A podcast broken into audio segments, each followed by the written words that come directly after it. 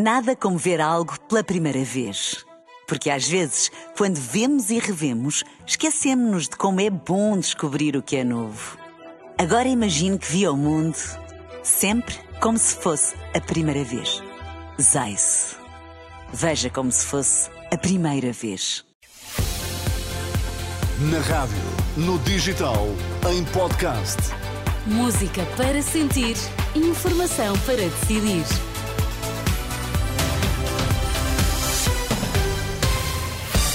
Notícias na Renascença, para já os títulos em destaque. Bispos manifestam-se preocupados com a crise política e pedem esclarecimentos clarificadores.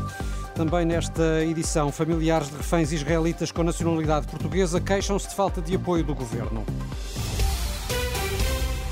As notícias no D3 com Miguel Coelho. Os bispos portugueses manifestam preocupação com a situação política do país. Embora admita que a democracia não está em causa, o presidente da Conferência Episcopal, Dom José Ornelas, apela a esclarecimentos. Todos nós acompanhamos com preocupação aquilo que se vai passando e pretendemos também ter eh, esclarecimentos mais aprofundados e clarificadores sobre as razões de tudo isto mas não, não creio que a nossa democracia esteja minimamente em causa. Agora, a credibilidade e a plausibilidade que nós queremos todos e pretendemos da, das instituições públicas é preciso que não venha menos nesta situação. Não creio que sejamos um país ingovernável, mas isto é um terreno fértil para populismos. Não é por essa via que se vai. E aquilo, o apelo que fazia é que realmente não nos deixemos simplesmente desmotivar Dom Ornelas, no final da Assembleia Plenária da Conferência Episcopal Portuguesa, que terminou esta tarde em Fátima, no encontro foi apresentado um guia de boas práticas para o tratamento de casos de abuso sexual de menores e adultos vulneráveis no contexto da Igreja Católica, a divulgar em breve e que foi elaborado com o contributo das 21 comissões diocesanas, da equipa de coordenação nacional e do grupo Vita. O manual pretende uniformizar procedimentos e garantir a adequada articulação. O Ministro da Economia deixou esta tarde garantias de estabilidade aos investidores estrangeiros no encerramento da Web Summit. António Costa Silva disse mesmo que PS e PSD partilham a mesma visão em diversos planos. Portugal está em crise política, mas é um país muito estável. Ninguém no país está acima da lei. Neste país, a lei é soberana. Temos um sistema democrático muito consolidado.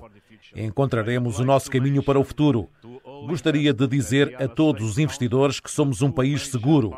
Os dois principais partidos que governaram o país em tempos democráticos partilham uma visão pró-europeia, a favor da economia de mercado, uma visão de atração de investimento estrangeiro. They share a vision of attraction of foreign investment.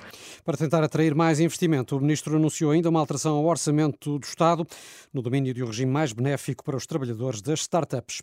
Já foi libertado o jovem suspeito de planear um ataque na Faculdade de Ciências da Universidade de Lisboa em fevereiro de 2022. Uma notícia avançada esta tarde pela Renascença.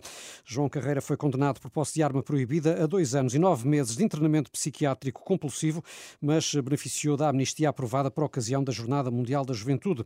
Informação confirmada pelo advogado Jorge Pracana. Ele saiu, aliás, de acordo com a decisão judicial resultante do próprio benefício do perdão de pena de um ano que se identificou com a Jornada Mundial de Juventude e aquela amnistia que surgiu na sequência da visita do Papa a Portugal e saiu a semana passada, está em casa.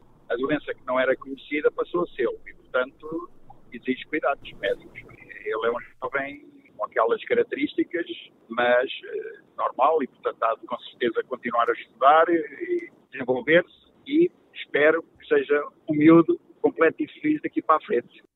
O advogado do jovem que eh, estaria a preparar um ataque na Faculdade de Ciências de Lisboa, ouvido pela jornalista Anabela Góis.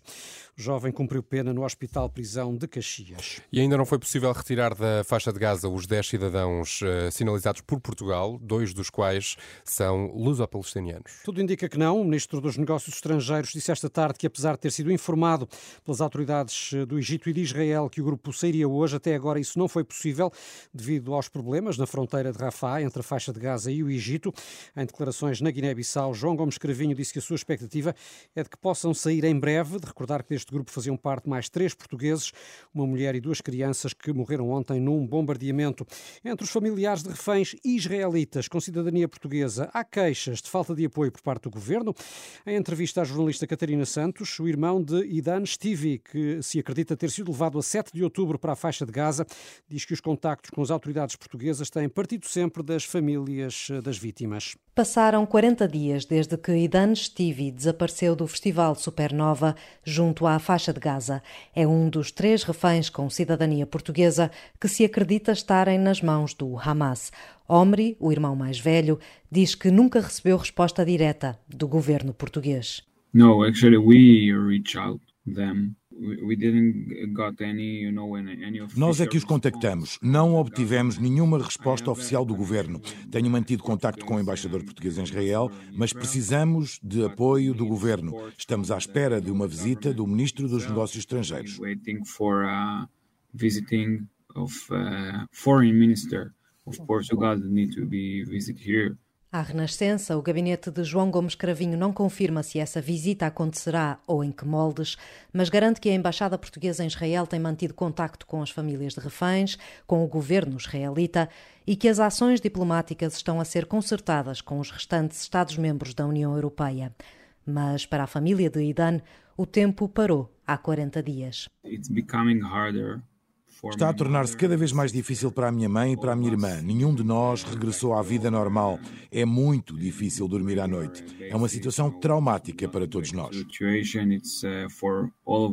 As autoridades israelitas acreditam que cerca de 240 pessoas estão ainda em cativeiro em Gaza. Centenas de familiares dos reféns iniciaram há dois dias uma marcha de 70 quilómetros a pé entre Tel Aviv e Jerusalém para se concentrarem em frente ao gabinete de Benjamin Netanyahu. Entre os reféns raptados pelo Hamas há 40 dias, há três pessoas com passaporte português. Entre os familiares, há, como ouvimos, queixas de falta de apoio por parte da Embaixada Portuguesa. E como todas as quintas-feiras, acaba de estrear mais um episódio do podcast da Renascença Jogo de Palavra com Rui Miguel Tovar, o convidado de hoje.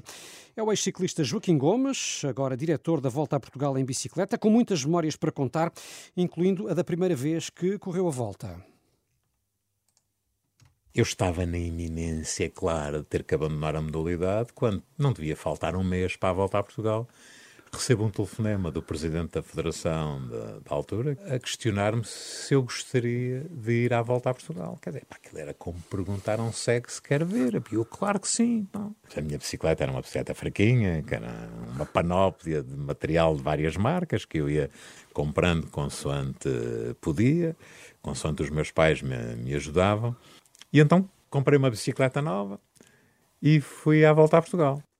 E o resultado é o que se sabe. Uhum. Ao nível da carreira, Joaquim Gomes hum, acabou bem. por uh, conquistar duas voltas a Portugal. Curiosamente, nesta edição que ele refere, a primeira, acabou por desistir devido a uma paragem de digestão, uh, mas depois, atenção, ter feito segundo lugar na subida à torre e quando estava em quarto lugar da geral e tinha apenas 19 anos. Ele foi tantas e tantas vezes prémio de montanha. Era um Sim. ótimo trepador. É uma conversa imperdível para ouvir em rr.pt, no podcast Jogo de Palavra de Rui Miguel Tovar, claro, também nas plataformas de podcast Exatamente. habituais. Muito bem, são 6 e 8, já sabe que as notícias da Renascença estão sempre também em rr.pt, tempo e trânsito já.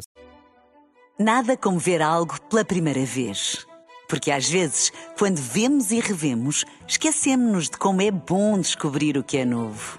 Agora imagine que viu o mundo sempre como se fosse a primeira vez. Zais. Veja como se fosse a primeira vez.